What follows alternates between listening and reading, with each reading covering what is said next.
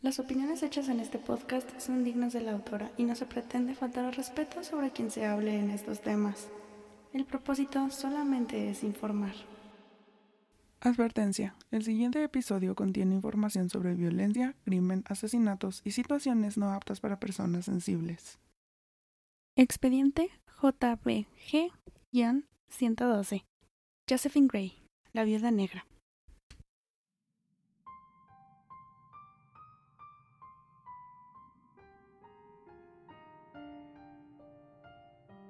Durante muchos años, la brujería fue vista como una actividad mala, como una razón de tomar el poder sobre las personas y de cómo esto podía atormentar a muchos miembros de la sociedad.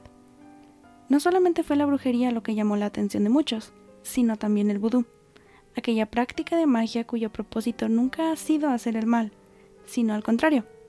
Pero gracias a muchas personas, y especialmente a una mujer, eso cambió.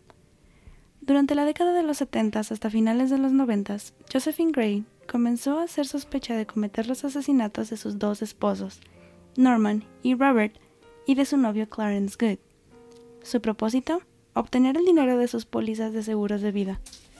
Lo curioso de este caso no era la falta de evidencia que se tenía o las tantas veces que Josephine se salió con la suya, sino que varias veces se le encontró realizando rituales de vudú hacia toda persona que se dignara en contradecir sus deseos.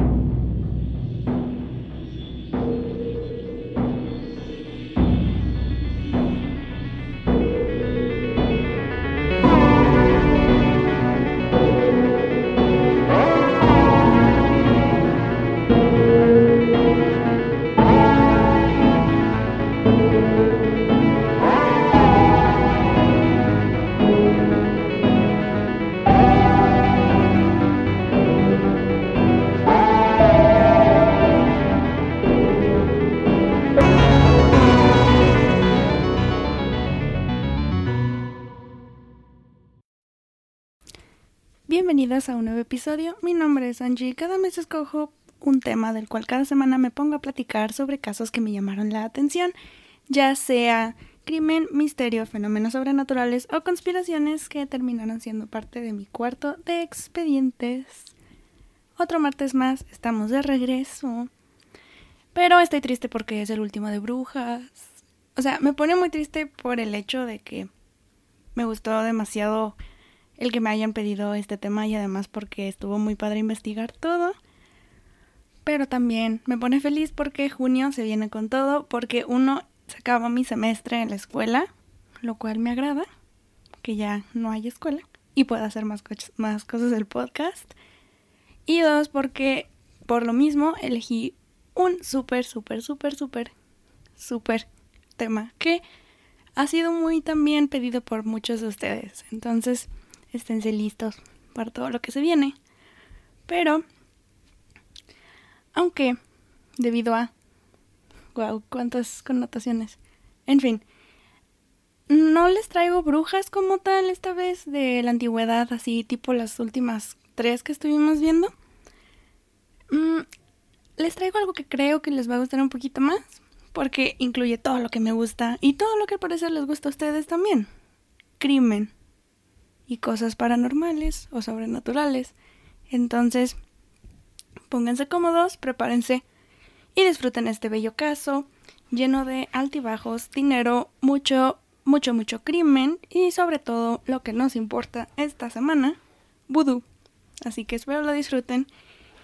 Y ahora sí, antes de que se me olvide, antes de empezar, de nuevo quiero comentarles que, como lo hemos visto o lo vimos más que nada en el episodio pasado, hay que hacerles el breve recordatorio de que si es la primera vez que escuchan el podcast y les gustó, no olviden suscribirse en cualquier aplicación desde donde me escuchen, Spotify, Google Podcasts, Apple Podcasts, YouTube.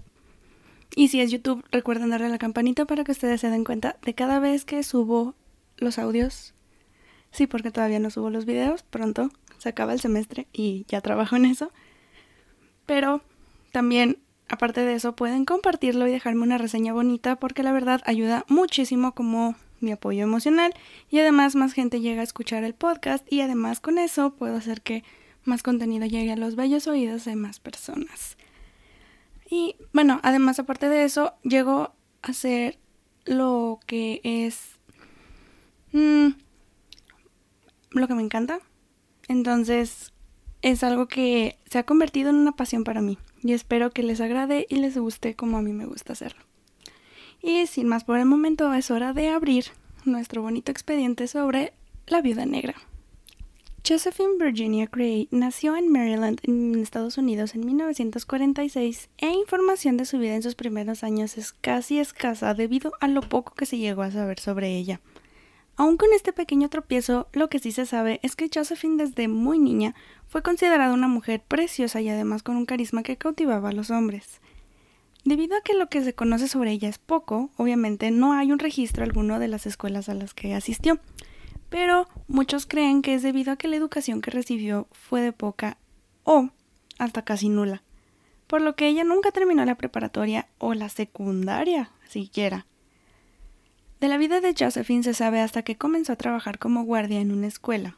En inglés se le llaman custodians y prácticamente hacen todas las labores que haría la gente que hace del aseo, policías y hasta mantenimiento. Esto lo hacían obviamente para ahorrar un poco más de dinero, porque era lo que se hacía y todavía lo hacen. He leído muchos casos en los que todavía se hace. Y debido a que el trabajo de Josephine era algo que requería mm, la menos cantidad de esfuerzo en la apariencia física, porque tenía que irse de allá para acá, a ella le encantaba verse extravagante. No le importaba y aunque tuviera que hacer la actividad que fuera, siempre estaba lista para convertir el mundo en su pasarela. Amigos y familiares cercanos a ella comentaron que Josephine siempre estaba maquillada y con su pelo arreglado para demostrar el glamour que tenía y como en inglés le dicen show what your mama gave you. Entonces a ella le encantaba siempre estar luciendo y verse bonita, algo que yes girl, hazlo, está súper súper bien. Y hay una mujer la primer esposa de su segundo marido, Robert, que se llamaba Frances, esta mujer, dijo que parecía como si fuese salida recién de una agencia de modelaje, porque siempre estaba preparada para cualquier ocasión.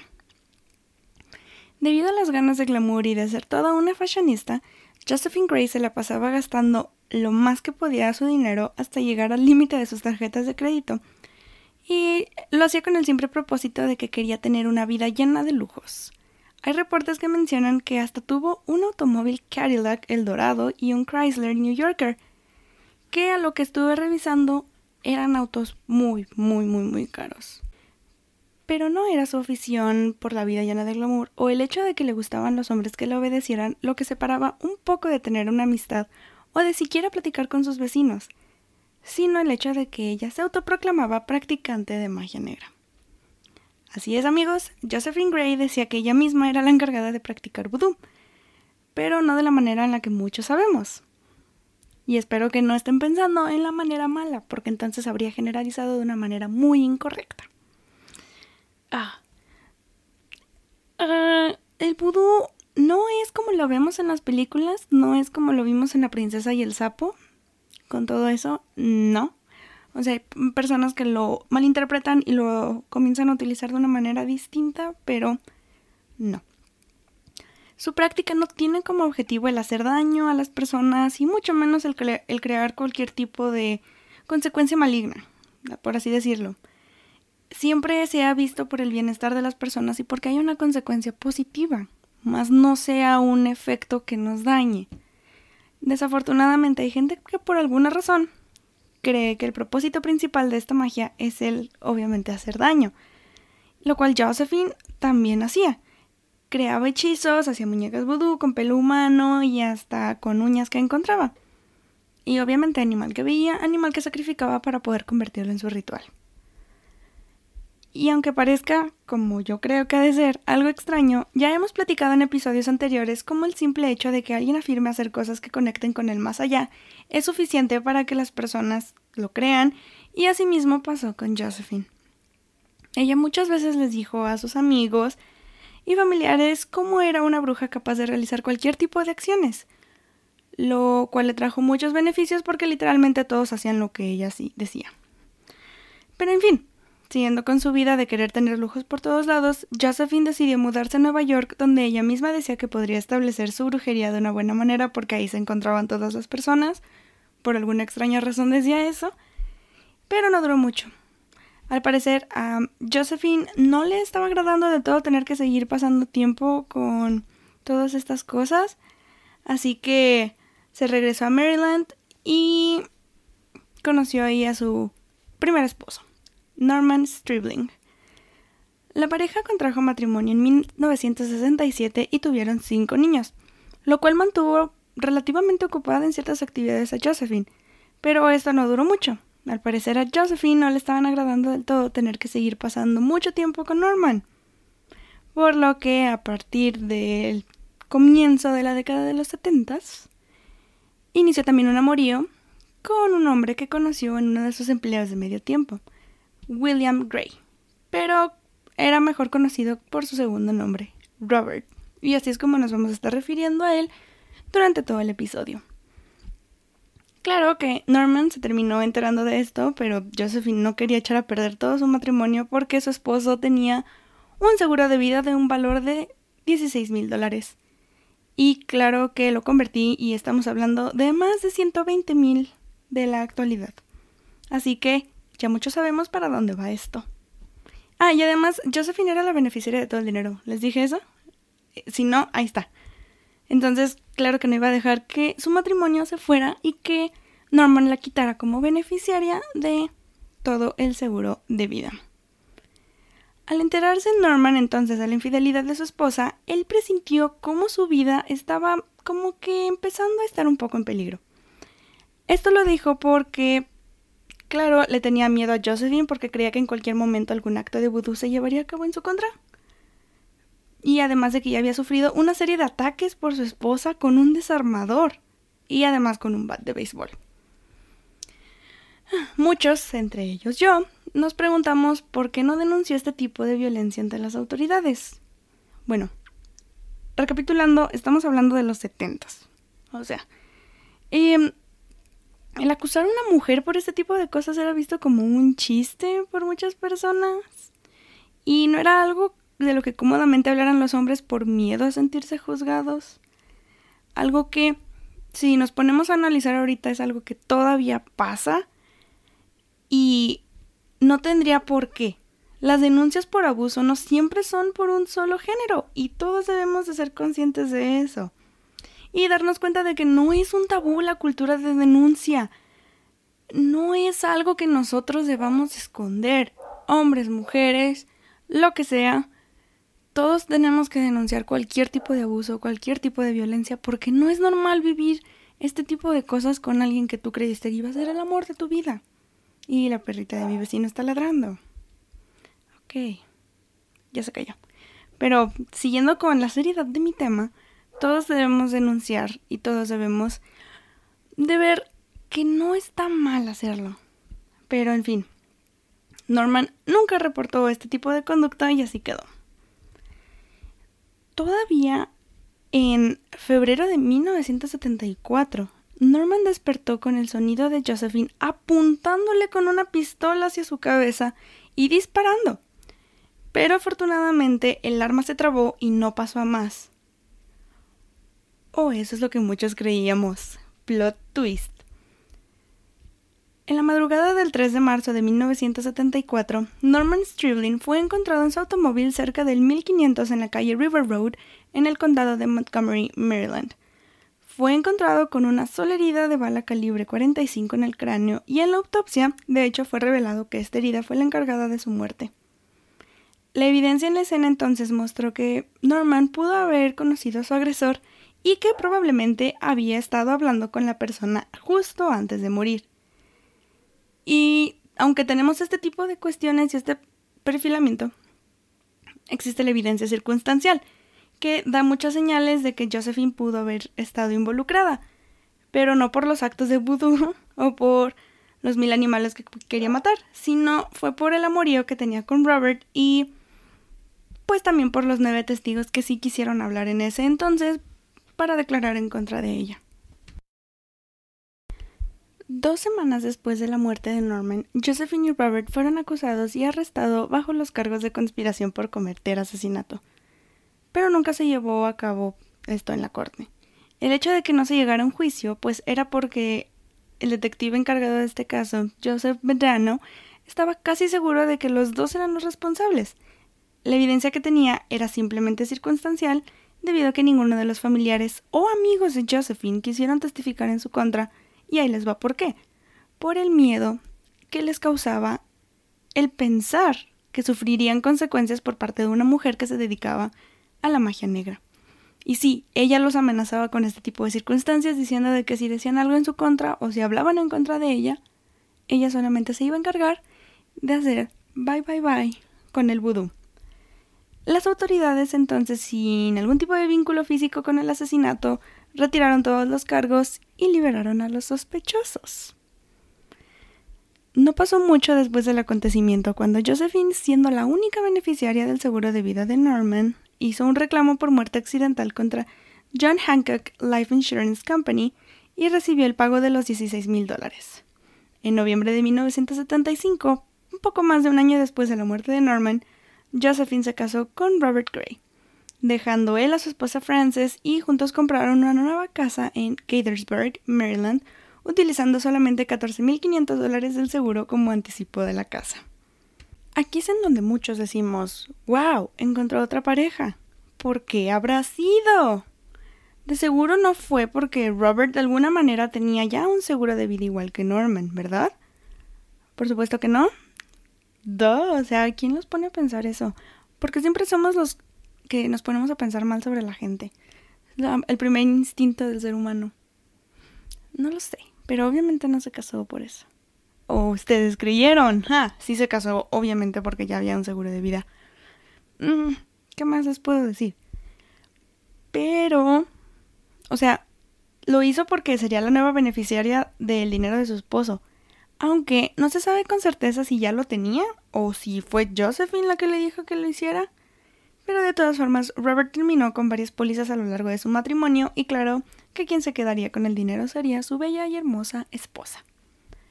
Entre las pólizas que Robert tenía, obviamente había una que condonaba el pago de la hipoteca de la casa. Esto lo hacía por si en algún momento llegaba a morir. Que, life hack, háganlo. Si tengan un seguro de vida en el que se condone eh, la deuda que tengan de su casa, funciona mucho. No lo digo por experiencia, pero háganlo. Entonces, les va a servir mucho. Y bueno, además tenía otra, otra póliza de seguro que estaba bajo la escritura de muerte accidental. Algo que me parece muy sospechoso, ¿no lo creen? Porque solamente si se detectaba, o bueno, ahí les va. Cuando alguien hace el reclamo de una póliza de seguro de vida, obviamente se tiene que decir la razón o la causa o el motivo por el que falleció la persona de quien se está haciendo el reclamo. Pero, solamente, de acuerdo a lo que yo leí, Robert puso que solamente si él moría de manera accidental podía reclamarse este dinero. Entonces, eso me pone a pensar y me deja en mucha duda y creo que ustedes también, pero hagan sus propias conclusiones.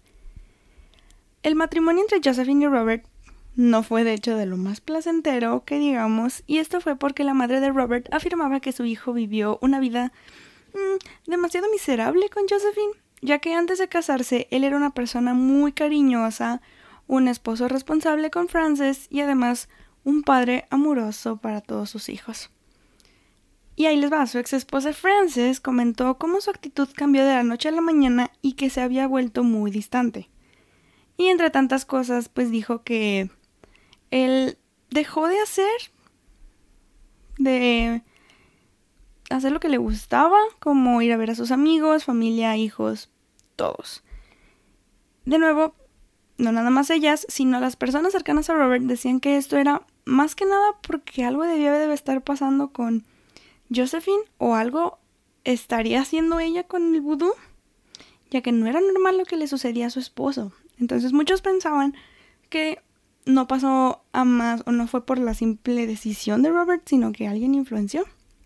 Entonces, eso era algo como extraño. Y a mediados de la década de 1980, un joven llamado Clarence Good Jr. se mudó a la casa de los Gray. Muchos familiares habían comentado que él estaba teniendo problemas en su casa de Brooklyn, por lo que Josephine decidió ayudarle. Y de acuerdo a varios informes, Good era conocido como el primo adolescente de Josephine Gray, con quien comenzó a tener un amorío justo antes de que cumplieran los 20 años. No sé qué me da más asco, si el hecho de que esto era una relación incestuosa o que era un menor de edad. Estamos hablando de que la edad legal y consentimiento en Estados Unidos es 21 años. Yo sé que me van a decir, es que a los 18 años ya eres responsable y ya eres capaz de muchas cosas. No me importa, sigue siendo un menor de edad para este tipo de cuestiones. Entonces, cualquiera de las dos cosas, si fue incesto, si fue por ser menor de edad, no me importa, me repugna y me da asco. Muchas gracias. Pero si esto no fue suficiente, porque nunca lo es en este podcast, y ustedes creían que el estar casada y tener un amorío con su primo adolescente satisfacía todas las necesidades de cualquier tipo de Josephine, están en lo incorrecto. Ya que ella aparte estaba teniendo otro amorío con un compañero de trabajo. No sé de dónde le salía tiempo para hacer todo a la vez, porque recordemos que tenía que cuidar de cinco niños. Entonces ya con eso tenemos carga pesada y estar con tres hombres y luego tu trabajo y luego el vudú. No sé cómo le hacía. Quiero saber cómo lo lograba hacer porque yo de por sí con las clases en línea siento que me estoy ahogando. Entonces, digo, solamente es una observación que hago, no más, pero a mí me gustaría saber de dónde le salen más de 24 horas del día para poder hacer todo. No lo sé. No lo sé, solo es una duda que tengo y debido a todas las relaciones que tenía Josephine en los años posteriores a la llegada de su primo, su matrimonio con Robert se deterioró y tal como pasó con Norman Stribling, Robert estaba empezando a temer por su propia vida. ¿Por qué fue esto? Bueno, porque según informes policiales en el verano de 1990, Josephine persiguió a su esposo por toda su casa con una pistola. Solo pudo escapar él, brincando del segundo piso y corrió como si no hubiese límite en su cuerpo humano, decidiendo que era mejor salir escapando de ahí. Robert con esto estaba convencido de que su esposa y Clarence estaban planeando matarlo, y después de tanto pensar y unas cuantas peleas, se dio cuenta y decidió que podría ser más seguro mudarse y vivir solo, lo cual hizo, y a la par quitó a Josephine de ser beneficiaria de todos sus seguros de vida. Esto causó aún más conflictos y amenazas por parte de Josephine y de Clarence, a veces físicos, entonces fue lo que provocó que Robert presentara varios cargos en su contra. Y ahí les va. Uno de esos incidentes ocurrió el 5 de octubre de 1990 después de darle seguimiento a uno de los tantos cargos previos que ya tenían. Pero, al igual que su caso con el asesinato de Norman, se pospuso. Más tarde, Robert le dijo a los detectives que Josephine ese día en la tarde condujo detrás de él y encendió sus luces, o sea, le estaba, le estaba parpadeando las luces. Con eso le estaba indicando, como muchos sabemos, que se parara. Robert trató de ignorarla, pero ella lo que hizo, en vez de que, no sé, cambiara líneas y se siguiera, fue emparejarse al auto y, pues mientras miraba, Clarence de la nada se levantó, como que estaba agachado en el carro, o estaba como acostado en el asiento del pasajero, y justo cuando pasaron al lado de Robert se levantó y le apuntó con una pistola. Con esto inmediatamente Robert Gray pisó los frenos y invirtió la dirección de desplazamiento y rápidamente huyó del área. Debido a esto, el 4 de noviembre de 1990, Robert decidió mudarse a 126 Grey Eagle Court en Germantown, Maryland, por miedo por su vida. Y no era el único. Hubo una vez en la que hasta un hijo de Josephine dijo a la policía cómo él presentía que su madre estaba planeando asesinar a su padrastro. Pero no pasó a más. Robert nunca denunció de nuevo por miedo a que se le involucrara en el caso de Norman Stribling, ya que él era uno de los sospechosos principales del caso y además estaba como uno de los que había actuado en conspiración al igual que Josephine. Una semana antes de que fuera la segunda audiencia del caso contra Clarence y Josephine, Robert fue de su trabajo como gerente de vigilancia de la primaria Clappermill hasta su nuevo hogar.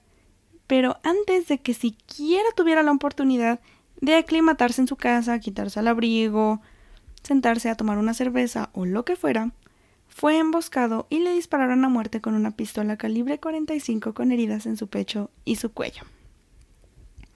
Aquí muchos pensamos, bueno, Desafortunado el hecho de que hayan matado a Robert de una manera tan sadística.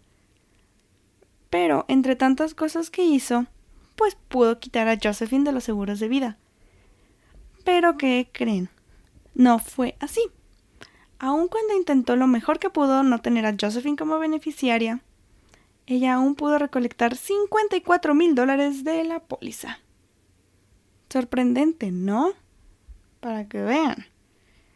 Al momento del asesinato de Robert, Josephine estaba teniendo su amorío con Clarence Good, su primo, el cual vivió con ella de 1990 a 1996 y aunque ya tenía más de 50 mil dólares en la bolsa, no perdió tiempo para pedirle que, en efecto, tuviera su propio seguro de vida.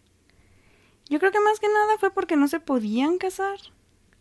Pero si hubiese sido así, otra cosa sería. No lo sé, es una opción, no me hagan caso pero no estaban en Alabama como para casarse entre primos. Y por eso no quitaba el hecho de que Clarence se convirtiera como a Josephine en la beneficiaria. Digo, hay muchas excepciones de casarse entre primos. Existen las dispensas, pero en Estados Unidos no sé cómo sea. Entonces, no se pueden casar, pero eso no quitaba el hecho de que él tuviera un seguro de vida propio y que la beneficiaria fuera quien más que su prima, novia, amante, lo que sea. Debido a que se había enfriado el caso de Norman Stribling, pues ya no tenía nada más que hacer, y que uno de los sospechosos había muerto, prácticamente de la misma manera, el fiscal encargado del caso, o bueno, el ayudante del fiscal, Thomas Stamm, decidió que era momento de corroborar que en efecto Josephine Gray era culpable tanto del caso de 1974 como el de 1990, y todo esto para evitar que ella asesinara de nuevo. Las investigaciones habían comenzado y querían saber quién había sido encargado, tanto de la muerte de Norman Stribling como de la muerte de Robert Gray. Durante la investigación, Josephine fue entrevistada por los detectives de la policía del candado de Montgomery, después de que testigos se presentaron y le preguntaron sobre su paradero durante el momento del asesinato. Cuando lo hicieron, ella negó tener una pistola calibre 45 y cualquier tipo de participación en la muerte de su esposo. El 28 de noviembre, la policía obtuvo una orden de allanamiento para su casa en 177 Stonebridge Drive en Gaithersburg, Maryland. Durante la búsqueda, los detectives encontraron una sola ronda de municiones calibre 45 en uno de los bolsos, pero también encontraron muñecos vudú perforados con agujas que parecían ser sus amigos y sus familiares. En abril de 1991, sin más sospechosos en la mira y porque se encontraban los elementos de forma y motivo, Josephine Gray y Clarence Good fueron arrestados bajo los cargos de asesinato por la muerte de Robert. Pero Josephine dijo, tratando de defenderse, citando: Yo no practico ningún tipo de vudú, ni brujería. Solamente porque compro amuletos de la suerte para ganar la lotería, o me compro hierbas y tomo té herbal, o compro aceite de oliva y lo unto, significa que lo haga. Esto viene en la Biblia. Ok. El fiscal Thomas Stam después comentó que el caso se desmoronó por completo y ambos fueron liberados bajo fianza porque pues no había más que evidencia circunstancial. Esto pasó porque de nuevo Josephine había intimidado a sus familiares diciendo que les haría algún tipo de ritual o cualquier tipo de magia negra que los afectaría si en algún momento llegaban a testificar en su contra. En la investigación que se hizo se determinó que, en efecto, Josephine no tenía una coartada que demostrara dónde estaba ella en realidad el día de la muerte de Robert. Y había veces en las que decía que estaba en el trabajo cuando su esposo lo murió. Y había otras veces en las que decía que ella estaba con él. Lo cual la hija mayor de Robert confirmó. O sea, como que era la testigo que podría ayudar a Josephine. Pero al momento en el que tuvo que decirlo ante el juez, ella mencionó no recordar nada de lo que le habían preguntado. Ups.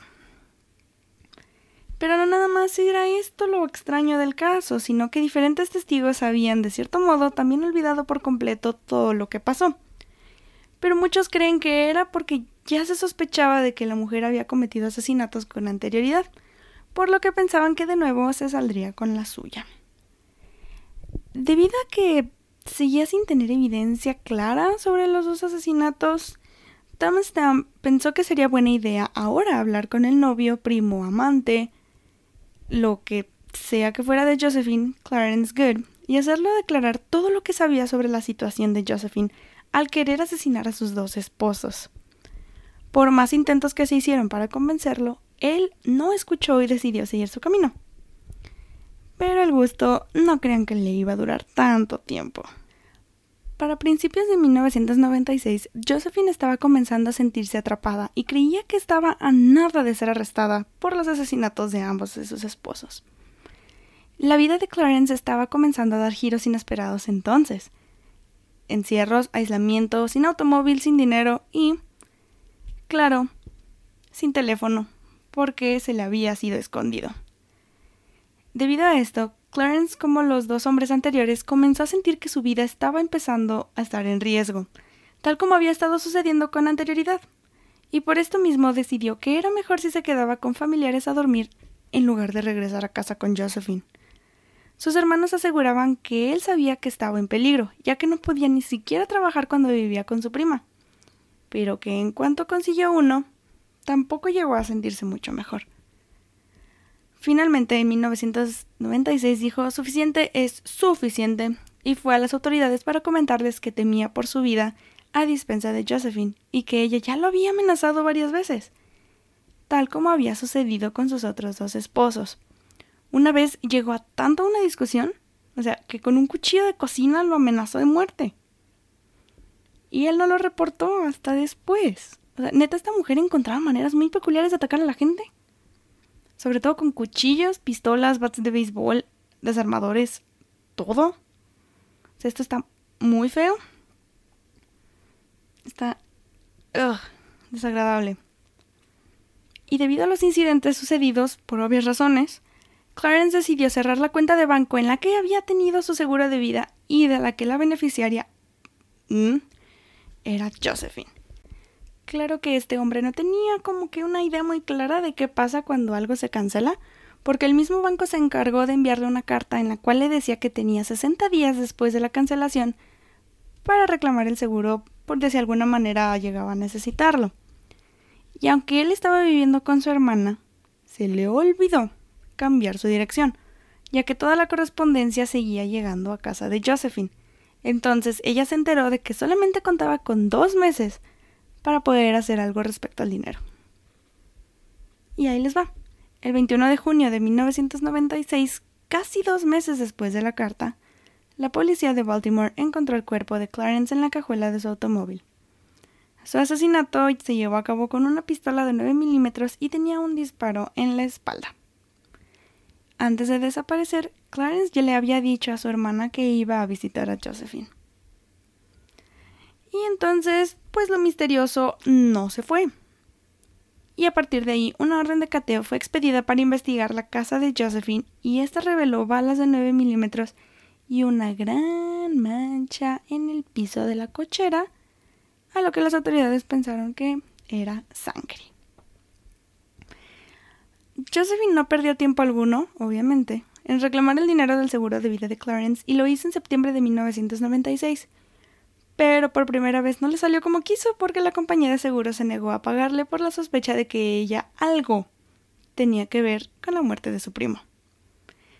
Pero aún teniendo evidencia circunstancial y sin poder de alguna manera comprobar su culpabilidad, las autoridades no podían actuar contra Josephine por ningún asesinato, incluido el de Clarence, Y fue así como le pagaron 100 mil dólares.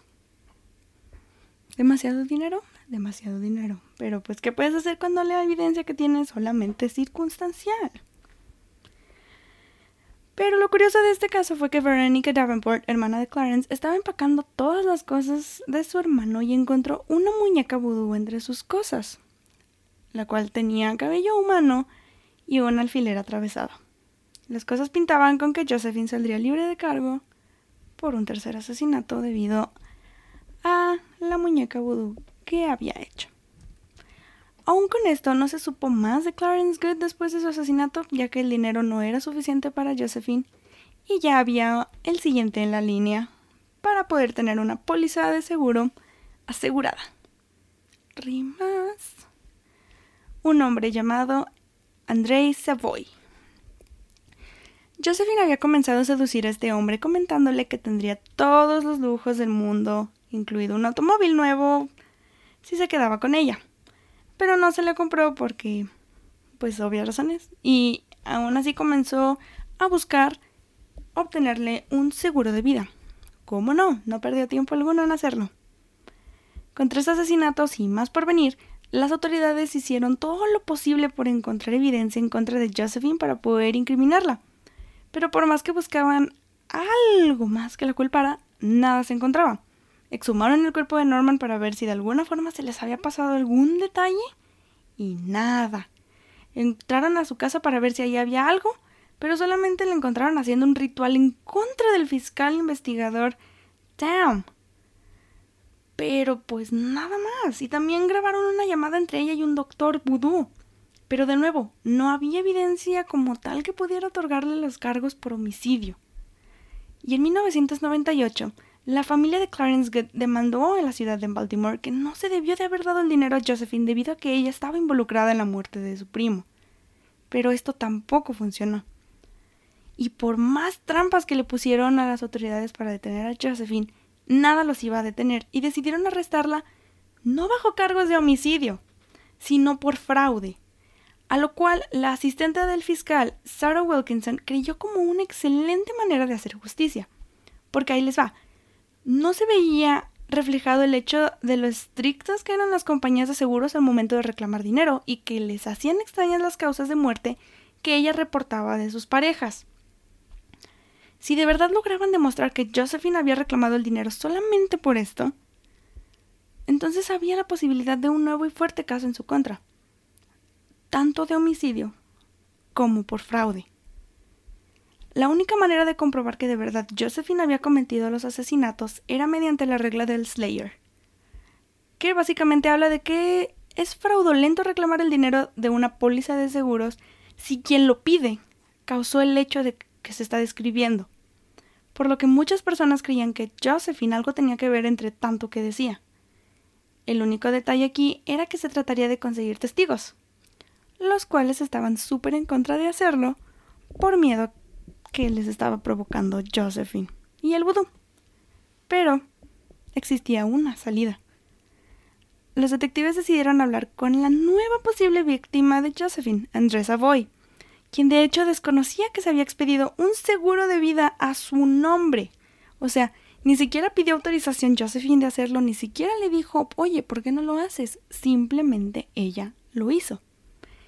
Lo cual probablemente había hecho algo mal. Y Andrés Afoy era el más, más de todos, más inteligente, y supo que algo andaba mal y temía de que se llegara a convertir en la siguiente persona en línea que se moriría. Por lo cual decidió mejor cooperar con la policía para que se armara un caso en contra de Josephine Gray. André comentó a las autoridades que Josephine de hecho le había comentado sobre haber estado involucrada en la muerte de sus esposos y de su primo, pareja, novio, amante, lo que sea pero además la había visto con la pistola de, de calibre 45 que se había utilizado en los tres asesinatos. Sé que en una dije 9 milímetros, pero pues sigue siendo... Muchos dicen que es calibre 45, entonces no sé de pistolas, por favor díganme qué onda. En noviembre de 1998, un jurado federal acusó a Josephine Gray de 55 años por fraude con un total de 165 mil dólares, lo cual era la suma total de los tres seguros de vida. Lo único que el jurado tenía que hacer era encontrar la más mínima relación de Josephine con los homicidios para demostrar que en efecto había recolectado el dinero al haber estado involucrada. Aunque ella intentó manipular al jurado y a Andre para que dejara de cooperar con las autoridades, no le fue posible y por más que trató de comportarse diferente, los testigos y las evidencias que poco a poco iban saliendo a la luz decían algo que no le beneficiaba. Entre grabaciones de rituales de vudú, manchas de sangre, la munición encontrada en su bolsa y hasta pagar dos mil dólares por el asesinato de su esposo Norman Stribling, el evento se le estaba comenzando a caer a Josephine. Y no fue hasta el 2000 cuando Vilma Jean Wilson se hizo amiga de Josephine y mientras le ayudaba a arreglar su casa, encontró papeles de sus arrestos previos, por lo que Josephine le comentó que le iba a revelar algo que nunca había hecho y que esperaba que no le dijera a nadie sobre lo que había pasado. Pero claro que Vilma no hizo caso. Ella testificó que Josephine le había dicho que ella había cometido los asesinatos de sus dos esposos y a un caballero más. El primero, Norman Stribling, fue asesinado porque ella ya no soportaba más los abusos de ese hombre, por lo que Josephine decidió salir con él para que cuando le disparara pareciera que fue un robo. Ay, miren, tenemos a Pam aquí el día de hoy. Y además, después de esto, Josephine dijo que había asesinado a Robert Gray con la ayuda de Clarence Good y que él había amenazado con comentar a las autoridades, por lo que también tenía que de alguna manera deshacerse del primo, novio, amante, lo que sea.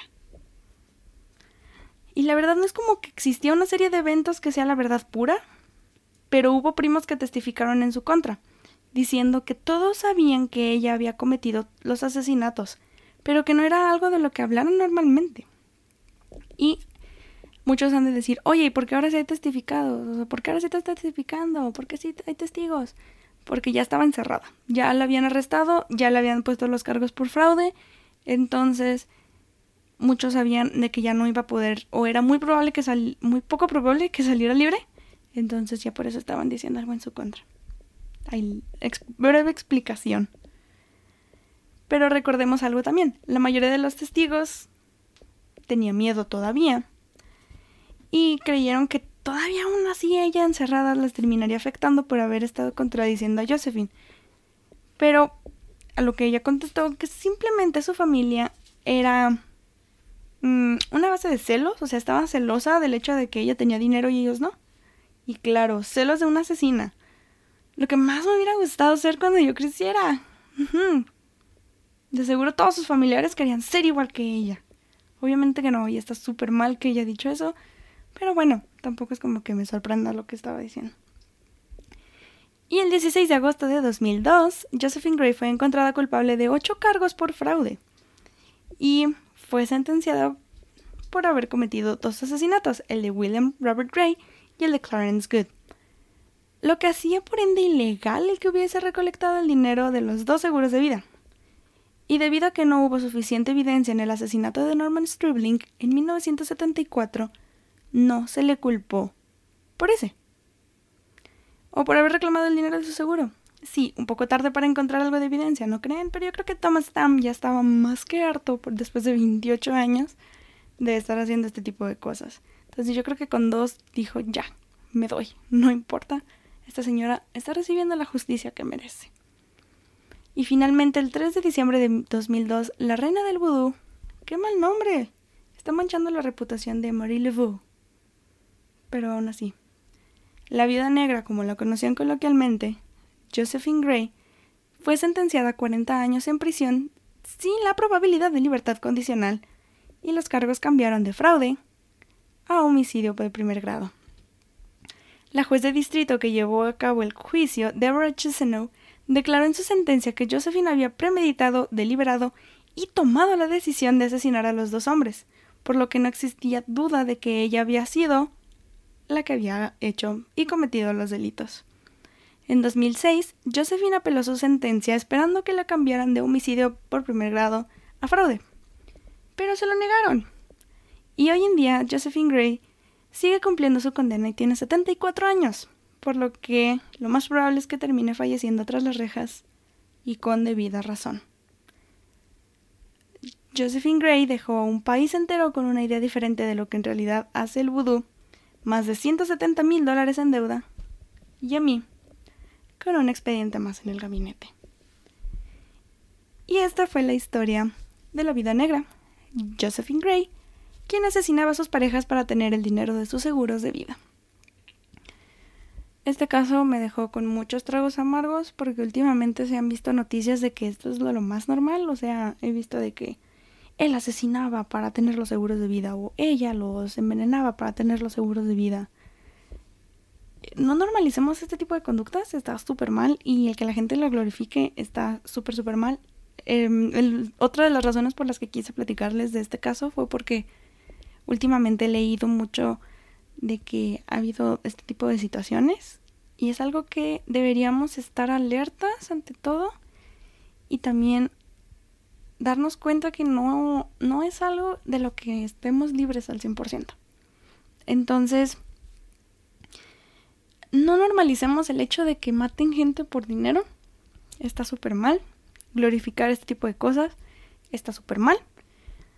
Y también está muy mal el que normalicemos las conductas de abuso, como lo estuvimos viendo en este caso. El ver que alguien abusa, sea hombre, sea mujer, contra sea hombre, sea mujer, no está bien. Es una señal de que debemos salir de ahí de inmediato. Si necesitan ayuda, no duden en pedirla a la persona a la que más confianza le tengan. No esperen a que lo peor pase o que digan, es que yo sé que puede cambiar, porque no cambian y son personas que no comprenden la situación que vive uno. Y neta si necesitan ayuda pídanla. No está bien matar por seguros de vida abusar de una persona creerte superior. Es el tipo de comportamiento que nos lleva a lo que no queremos imaginar. Y sin más que decir espero que les haya gustado que hayan reflexionado por lo menos un poquito con este tipo de de casos porque sí estuvo un poquito fuerte. Y sobre todo espero que les haya gustado el mes de brujas, ya dejando de lado tanta seriedad. Espero neta que les haya gustado el mes de brujas. Sobre todo este porque dio un giro total. Desde de lo que estábamos hablando, o sea, las últimas tres semanas de lo que platiqué a lo que les platiqué ahora. Ha sido un mes que me ha encantado. Muchísimas, muchísimas gracias a mi amiga que me pidió que hablara de brujas. Y también sé que me pediste del ocultismo y del tercer ojo y también lo pienso hacer. Está en los planes. Y la verdad, muchísimas gracias por pedir casos, por mandarme mensajes, por decirme, hey, oye, Angie, habla de esto. Mm, créanme que lo hago con todo el cariño del mundo. Ha sido como lo que más me ha gustado hacer. El podcast se ha convertido en una pasión para mí. Y gracias por apoyarme. Sobre todo gracias por apoyar y escuchar el podcast y sobre todo por compartirlo. Y háganme saber todas sus opiniones en cualquiera de las redes sociales. Puede ser de este caso, puede ser de cualquier otro. Pueden mandarme datos curiosos o lo que quieran. Está súper genial. Lo amo, lo adoro y me encanta que lo hagan. Entonces, en Twitter estamos como arroba expedpodcast. Ya pienso cambiar a que sea solamente un usuario o un handle por todo porque cada que pongo algo, todo está mal. Entonces, ya lo voy a cambiar. La próxima semana les aviso. En Twitter de nuevo estamos como Expert Podcast, en Instagram como arroba expedientes-podcast y en Facebook y YouTube como el cuarto de expedientes. No olviden suscribirse, darle like a la página y mandarme mensajes. Mándenme mensajes, está súper genial, lo amo y lo adoro. Está súper, súper bien. Y a mí me encuentran como arroba angie-van con doble N en Instagram y en Twitter. Me da mucha tristeza decir adiós a un mes lleno de casos cada vez mejores, dieron giros, estuvieron espectaculares, pero les aseguro que junio se nos viene con todo. Nos escuchamos la próxima semana. Hasta entonces. Bye.